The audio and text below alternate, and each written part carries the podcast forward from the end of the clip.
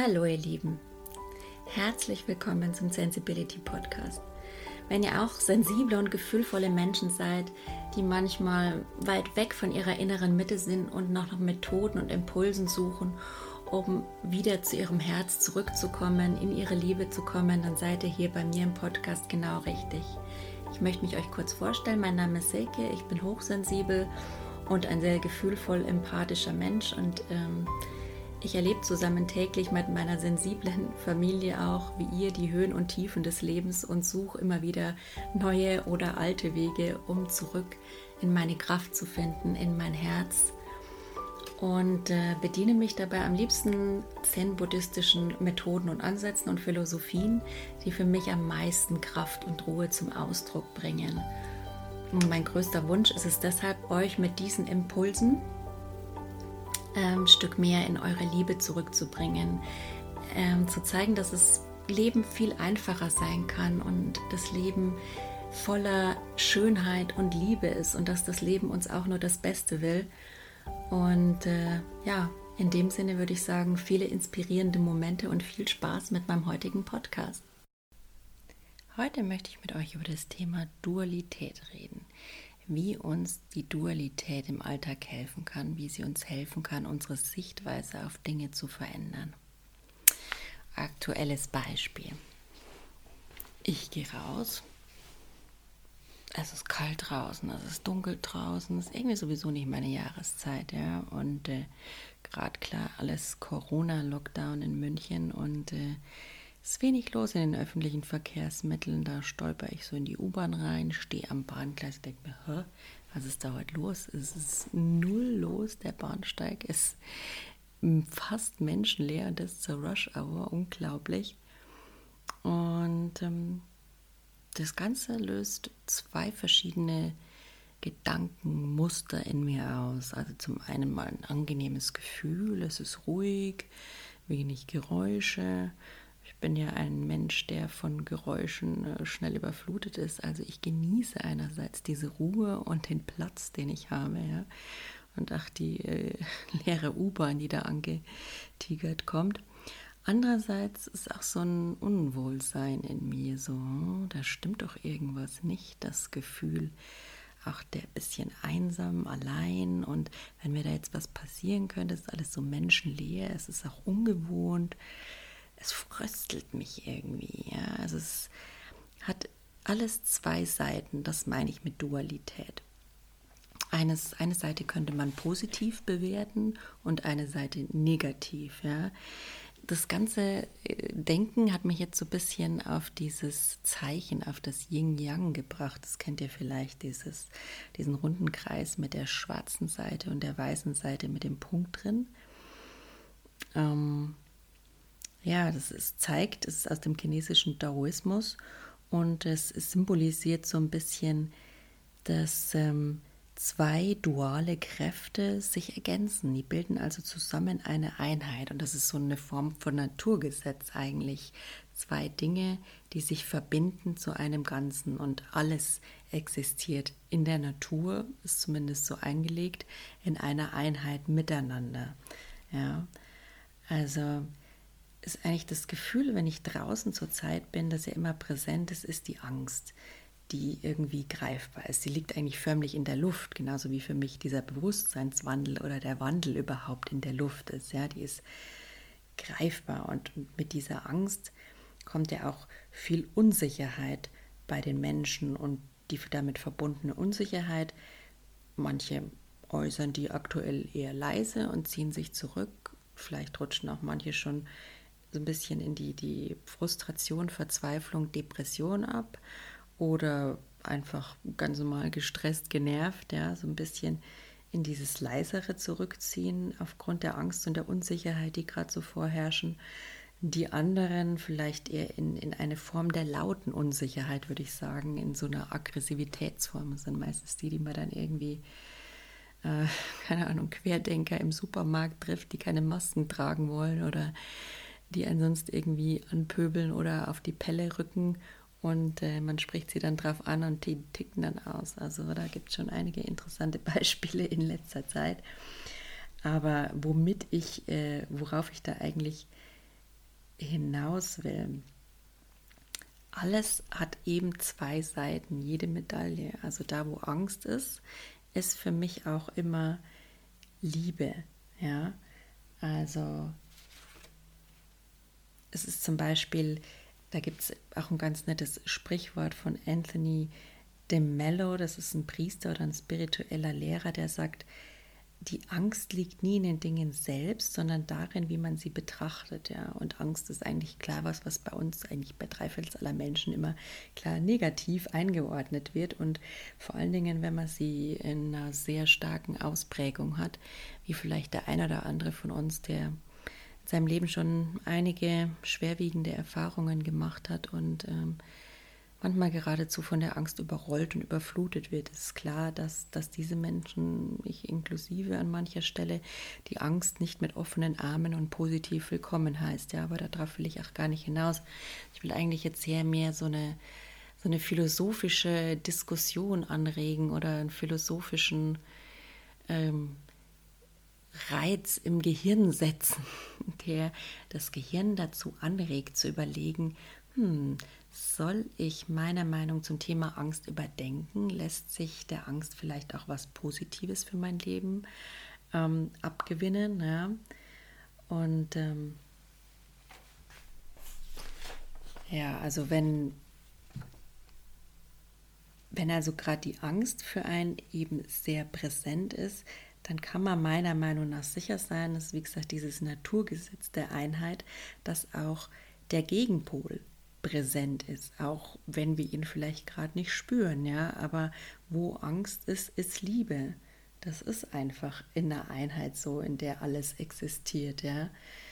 Ähm, rein theoretisch müssten wir sie nur auswählen. Wir müssten, wir könnten aus der Angst aussteigen, indem wir Gedanken der Liebe denken, ja, indem wir die Liebe bewusst wählen. Und äh, gerade in Zeiten dieses Bewusstseinwandels ist es für mich schon manchmal so, dass ich, ähm, wenn ich in Angst bin und dann da draußen irgendwie so, boah, ist das jetzt gerade hier eine angstvolle Energie? Und eigentlich zur Zeit, ja, ich gebe zu, in mir ist auch eine Angst drin, weil in mir gerade auch dieser Bewusstseinswandel und auch meine persönliche gerade Themen, die sich in mir wandeln, eine gewisse Angst hervorrufen. Aber ich muss schon sagen, vieles ist einfach getriggert durch dieses Empfinden im Außen, also diese Angst, die gerade spürbar ist. Und ähm, dem versuche ich im Außen klar eine Grenze zu setzen, indem ich einfach Gedanken der Liebe denke, bewusst in die Dualität gehe, also bewusst in diesen Gegenpol reingehe.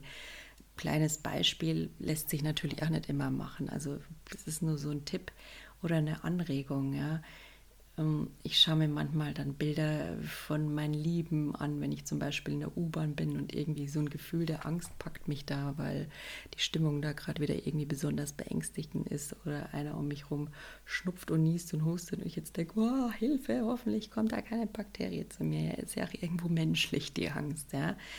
Und quasi evolutionär ist sie ja auch so begründet, dass er uns eigentlich das Leben rettet. Ja? Also insofern kann man der Angst nicht unbedingt oder eigentlich nie ausschließlich was Negatives abgewinnen. Ja?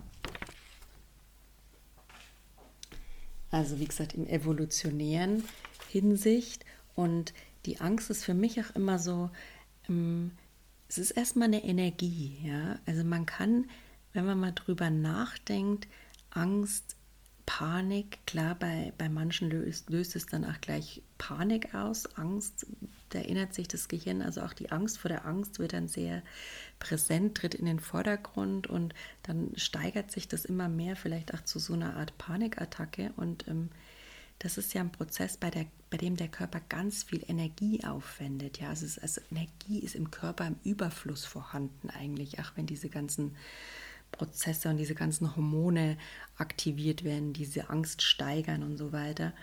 Insofern kann man eigentlich die Angst auch mal als Energie sehen, als, als Antrieb, als Motor, um in seine Kraft zu kommen, um nach vorne zu kommen. Also für mich ist die Angst ganz klar, gerade in Veränderungszeiten, ähm, auch ein Motor, ein Antrieb. Ich merke dann, oh, da ist die Angst. Ich ja, mag jetzt irgendwie kein besonders tolles Gefühl sein. Ich stehe auch nicht drauf, mich einfach wirklich meine Probleme, die Angst zu akzeptieren. Aber was Fakt ist, ich will da nicht bleiben, ja. Vielleicht ist das auch das Positive daran, dass ich sie nicht unbedingt zu 100 Prozent akzeptiere, ja.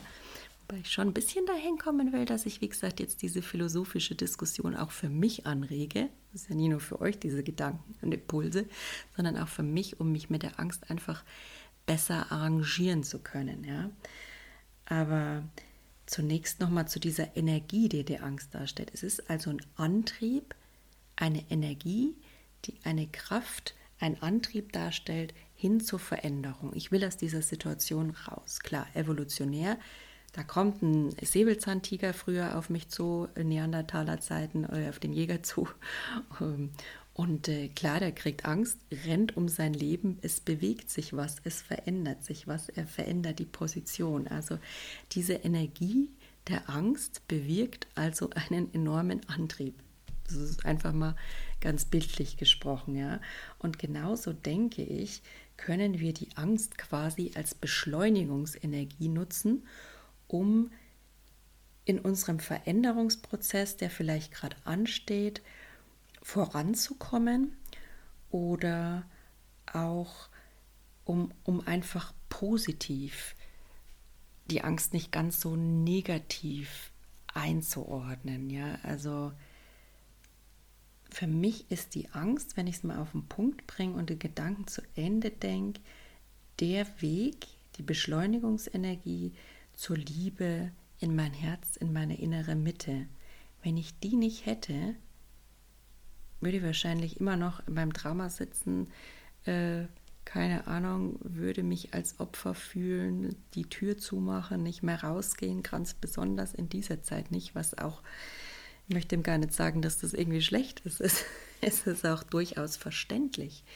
Diese Angst ist ja auch gerade real. Sie hat also nicht nur einen unrealen Charakter, den, den einfach, der einfach aufgrund von unseren Erfahrungen der Vergangenheit beruht. Es hat wirklich auch einen realen Anteil. Klar, Corona, das ist eine reale Angst, die da auch real ist, aber darauf will ich gar nicht hinaus. Ich will einfach euch einen Impuls geben und mir einen Impuls geben, ähm, das Ganze anders zu bewerten. Einfach, dass die Angst dazu da ist, uns ja eigentlich das Leben zu retten und dass die Angst dazu, also rein evolutionär, und sie ist auch ganz normal im, täglichen einfach liebevoll für uns da, um uns zu fordern, zu fördern, in die Gänge zu bringen. Ja.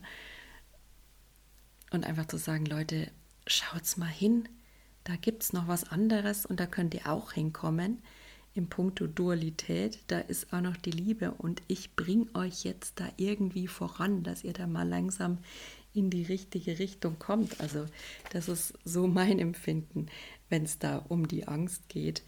Und ähm, ja, ja, ähm, ja, ich denke, dabei kann ich es mal bewenden lassen. Ganz so viel muss man dazu gar nicht mehr sagen. Aber für all die von euch, und das kann ich ja verstehen, dass noch nicht Argumente genug sind, um sich mal drüber nachzudenken, ob man der Angst vielleicht, äh, ob man sich langfristig mit der arrangiert oder anfreundet, weil die Angst einfach schon so tief verwurzelt ist. Das ist sicher kein Prozess, der über Nacht geht oder der jetzt auf, auf Knopfdruck geht. Ja? Also jetzt hat irgendwer gesagt, dass die Angst auch was Positives hat. Jetzt will ich das für mich umsetzen, jetzt will ich das verstehen. Das ist irgendwas, für mich ist das heute sowas gewesen, dass mein, mein Herz mir gesagt hat, dass ich mal darüber nachdenken sollte, mir ein paar Gedanken dazu machen sollte, mit euch darüber sprechen sollte weil es vielleicht nicht nur ein Impuls wäre, der für mich gerade sehr wichtig ist, ja. Und auch ich muss diese Argumente mal wirken lassen, aber ich merke, sie berühren mich gerade eben nicht nur im Kopf und darauf kommt es an, dass ein irgendwas nicht nur im Kopf berührt, sondern vor allen Dingen im Gefühl, im Herzen. Erst dann, wenn das bei einem ankommt, wirklich tief drinnen, finde ich, dann, dann passiert eine Veränderung in dieser Sichtweise und dann kann man da auch Sichtweisen ändern, um da in diese Dualität der Angst, in die, in die Liebe oder in die innere Mitte mehr zu kommen. Ja. Und für den Fall, dass euch diese Argumentation jetzt auch noch nicht groß bewegt hat, ähm, ja, ich muss auch noch dran arbeiten, gebe ich zu. Aber was ich noch gefunden habe, und das finde ich immer einfach das Beste an der Geschichte, ist das Zitat äh, von Erich Kästner, das, äh, bei dem die Angst eigentlich auch wirklich sehr positiv wegkommt. Das möchte ich euch zum Schluss da lassen. Das heißt, vielleicht kennt ihr es ja, wenn einer keine Angst hat, dann hat er keine Fantasie. Und wer von uns würde nicht behaupten, dass Fantasie eine positive Eigenschaft ist, äh, die man nicht gerne hätte. Ja? Insofern Vielleicht verinnerlichen wir uns diesen Spruch und kommen dann zu den anderen Argumenten, so von hinten durch die Blume quasi. Also, ja. Wenn mein Sensibility Podcast dich im Herzen berührt hat, dann wäre ich dir sehr dankbar, wenn du mich auf Instagram abonnierst. Mein Benutzer ist sensibility-20 oder meinem Podcast folgst. Das ist immer gut. Oder wenn du weitere Impulse und Informationen über mich haben willst, dann schau doch einfach gern unter www.sensibility.de rein. Da findest du zum Beispiel meinen Blog oder eine Bildergalerie oder meine Code Art Sektion. Ja, guck einfach mal vorbei, es würde mich freuen. In dem Sinn, macht's gut und von Herzen alles Liebe, Silke.